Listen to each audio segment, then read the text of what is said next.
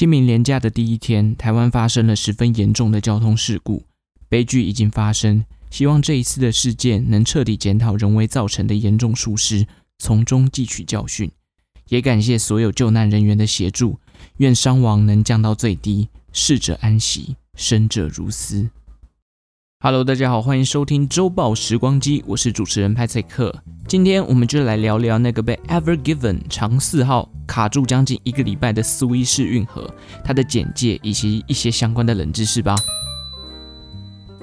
在正式介绍苏伊士运河之前呢，我觉得要先帮大家复习一下这个运河附近的地理环境。如果以苏伊士运河为中心的话呢，它的左边是埃及的领土，包含了开罗、新开罗以及尼罗河；而在右边呢是埃及的西奈半岛。西奈半岛是亘古以来非常重要的战略位置，它也是埃及以及以色列的领土分割地带，所以再进去一点就会到以色列的范围了。而在苏伊士运河的下方呢是红海，哎，不是郭台铭的红海哦，是摩西分海的那个红海。上方穿过运河的话，可以来到地中海的领土，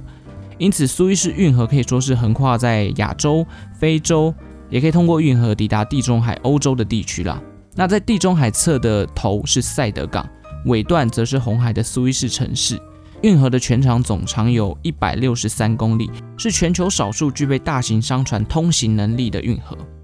那这一次的这个运河搁浅事情呢，是发生在三月二十三号，长四号 Ever Given 哦，用长虹海运的这个货柜船，总长有大约四百公尺，在埃及以及苏伊士运河因为沙尘暴以及强风的关系偏离了轨道，然后搁浅。但是因为体积太庞大了，完全堵塞了这个运河的通行。长四号的位置呢，它搁浅的位置比较偏向于红海，等于是刚进到运河里面哦，还没有开多久哦就卡住了。而且搁浅的河段哦，因为这个没有扩建，河道非常的窄小，导致其他船只无法绕行，造成超过三百艘的船只排队等候，就整那个庞然大物哦，可以赶快通行这样子。长四号呢，也在三月二十九号，也就是隔了六天之后呢，终于从搁浅的方式回到正轨，开始运行。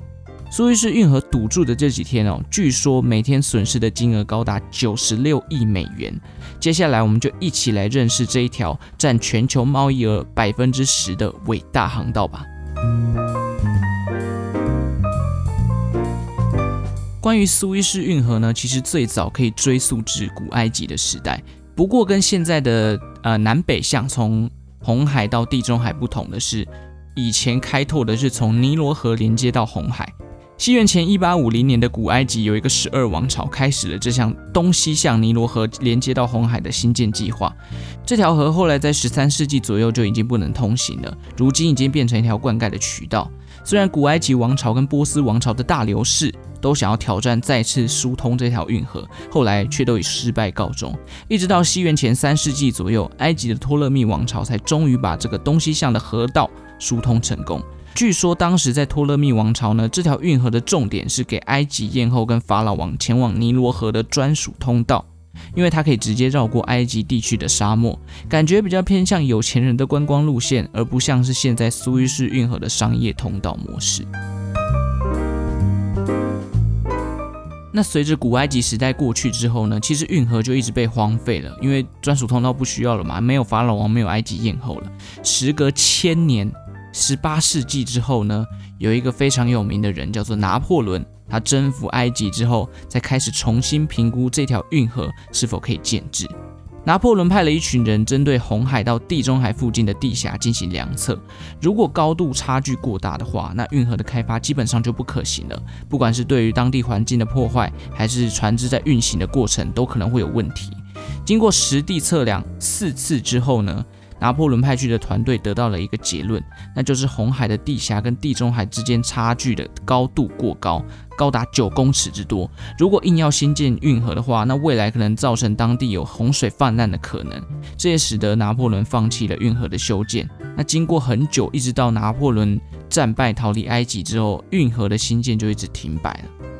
不过事实证明，拿破仑的团队在当时测量四次，每一次的误差都非常大。也不知道他到底怎么测量的。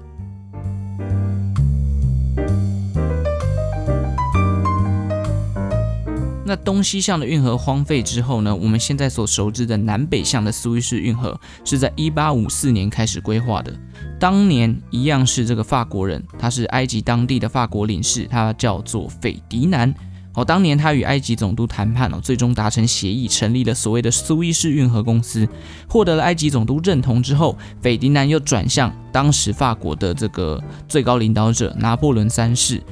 想要筹措这个资金来建立所谓的苏伊士运河。诶，这时候隔壁的英国佬就不爽了，毕竟这条运河哦，如果真的新建起来，那航运的领导地位很有可能受到严重的打击，甚至。整个领导地位就变成法国人了，于是当时的英国方就跳出来极力反对苏伊士运河的兴建，甚至直接跟这个啊法国领事斐迪南打嘴炮。他说：“哦，你建这个呢，哦，它是自我毁灭的行为哦，你可能破坏当地的环境，然后你盖起来也没什么价值啊，所以劝你不要盖，反正你自我毁灭，我在这边劝你不要。但是呢，哦，苏伊士运河的价值还是非常香的，就在盖好的没几年。”哦，因为埃及政府可能开始有这个资金上的需要运转，所以他在一八七五年呢出售了部分苏伊士运河的股份。这时候英国人哦闻香而来，马上就跪舔起来，买下了这条运河百分之四十四的股份。毕竟这条运河在当时预估哦纯利润哦就有高达三十五亿的法郎，那个年代的法郎应该是蛮值钱的啦。这边补充一下，苏伊士运河正式通航的纪念日是西元一八六九年的十一月十七号。当时呢，这个运河一通航哦，很快大家都闻到这个商业价值的利益啊。但当时哦，主要这个利润呢，都是英国跟法国两个国家均摊。但现在呢，哦，主要的这个权利哦，已经回归到埃及身上，它也是埃及目前最重要的外汇收入来源。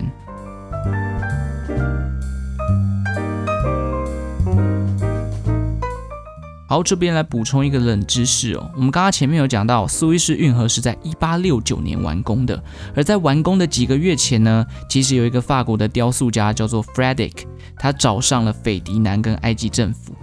他希望斐迪南跟埃及政府可以让他在地中海入口处建造一座名为“埃及为亚洲带来光明”的雕塑。这个雕塑呢，Frédéric 自己形容它是受到古代罗德岛巨像的启发。他希望可以设立一个九十英尺高的雕像，雕像身穿埃及农民的长袍，手持巨大的火炬。火炬本身呢，就是灯塔，是为了要引导船只进入苏伊士运河的一个象征。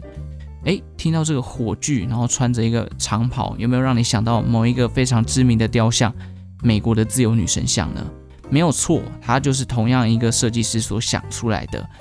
当时哦，苏伊士运河这个雕像的计划并没有获得埃及政府的认同，所以 Fredrick 只好继续去别的地方寻求人家的投资跟赞助，希望可以推广他的雕塑想法。终于，他在一八八六年的时候，纽约港推出了完整的雕像。这座纪念碑正式被称为启发世界的自由，而变成了我们现在所熟知的美国自由女神像。如果当时苏伊士运河这个计划有实现的话，或许自由女神像现在会是站在哦地中海苏伊士运河的入口处。那苏伊士运河这个河道，它他们的狭长，是不是之前也有过？船只卡在运河的故事呢？哎，其实是真的有哦。早在这一次大排长龙的事件之前呢，苏伊士运河就出现过船只卡在运河里面的案例了。不过那一年跟现在的状况不太一样，当时是因为埃及跟以色列发生了一场战争，叫做六月战争。这场战争呢，以色列技压邻国，包含了约旦、叙利亚还有埃及，完全打不赢以色列。而当以色列跟埃及开战的时候呢，埃及节节败退，就连后路也被以色列给阻断了。最后，埃及的武装力量不得已，他们只好封锁了苏伊士运河。封锁的方式呢，就是在河道的入口跟出口处布满地雷。关闭后，还有十五艘很衰的船卡在这个苏伊士运河里面，进退两难，因为出去都有地雷嘛，碰到就爆了。这一困就困了八年之久。十五艘的运输船的船员呢，就在运河旁边举办所谓的社交活动来度日。他们甚至举办了一场大苦湖奥林匹亚运动会，除了踢足球啦、看电影等等，还有一些呃简单的比赛。随着受困的时间久了，风吹沙的影响，这一群运输舰呢被铺上了黄黄一层的这个沙尘，所以呢，这个事件呢也被叫做 Yellow Fleet 黄色舰队。现在听完这个困了八年之后，你会不会觉得 Ever Given 只被困了一个礼拜，好像完全小巫见大巫了呢？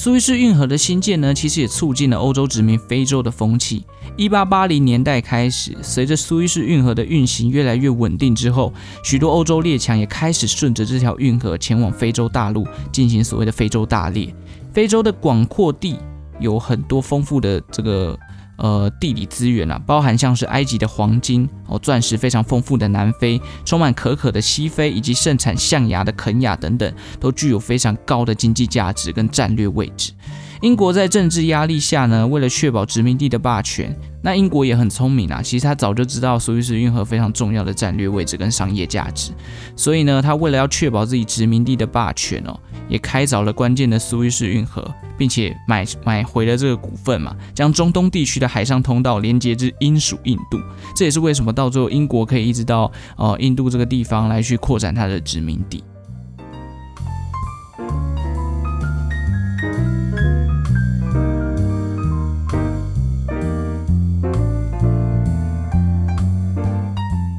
好，最后我们来跟大家介绍一下世界上最长的船以及世界上最长的运河。我们都知道，Ever Given 它的长度有高达四百公尺，可以算是非常非常大的一艘船。但世界上最大的船的长度是多少呢？是四百五十八公尺，比埃菲尔铁塔躺下来还要长。这艘船呢，其实已经被拆除了，在二零一零年的时候，它的名字叫做诺克奈维斯号，曾经是一台挪威级的船只。它也被称之为海上巨人哦，它的重点用途呢，就是当做一个超大型的原油运输船，而且这艘船载重的重量高达六十五万七千多吨，也是载重吨位世界纪录保持者。不过现在已经被拆除了啦。好，那世界上最长的运河在哪里呢？它就位于中国。那这条运河叫做什么名字？它叫京杭大运河。京杭大运河呢，位于中国的东部，是整个大运河的一条干线。它的历史非常悠久，最早可以追溯回到隋唐时代。它贯通了整个中国南北的经济枢纽。全盛时期呢，有许多的文化也都建立在运河的周边。哦，譬如说隋唐时代，我们都知道会有想到一些图片，这个人民在随着运河在旁边，呃，经济重镇这种这种感觉哦。虽然现代呢，因为这个铁路的运输哦，让这个运河彻底的没落，而且部分城市哦，因为运河已经没有在用嘛，常年有淤积污垢啊，所以导致它已经没有办法像是以前这样的运行。但是因为它的历史非常悠久，在二零一四年的时候呢，这条运河也被联合国教科文组织列为所谓的世界文化遗产。它从北京一直到杭州，流经了所谓的天津、河北、山东、江苏、浙江等等。串联了海河、黄河以及淮河、长江等等的地区，全长有多少呢？大家来猜一下。刚刚前面有讲到苏伊士运河的长度是一百六十三公里，那京杭大运河的长度高达一千七百九十四公里，几乎是十一倍之多了。所以你就可以知道这条河有多么的重要，贯穿了整个中国隋唐时代的命脉。